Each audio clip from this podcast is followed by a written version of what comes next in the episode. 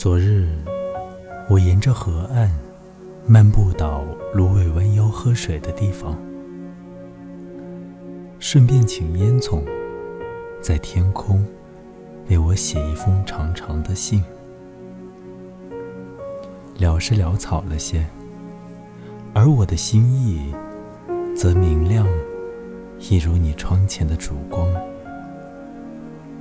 稍有暧昧之处。世所难免，因为风的缘故。此信你能否看懂，并不重要。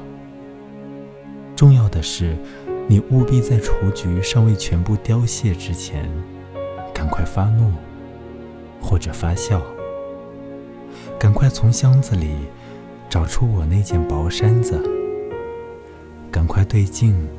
梳你那又黑又柔的妩媚，然后用整生的爱点燃一盏灯。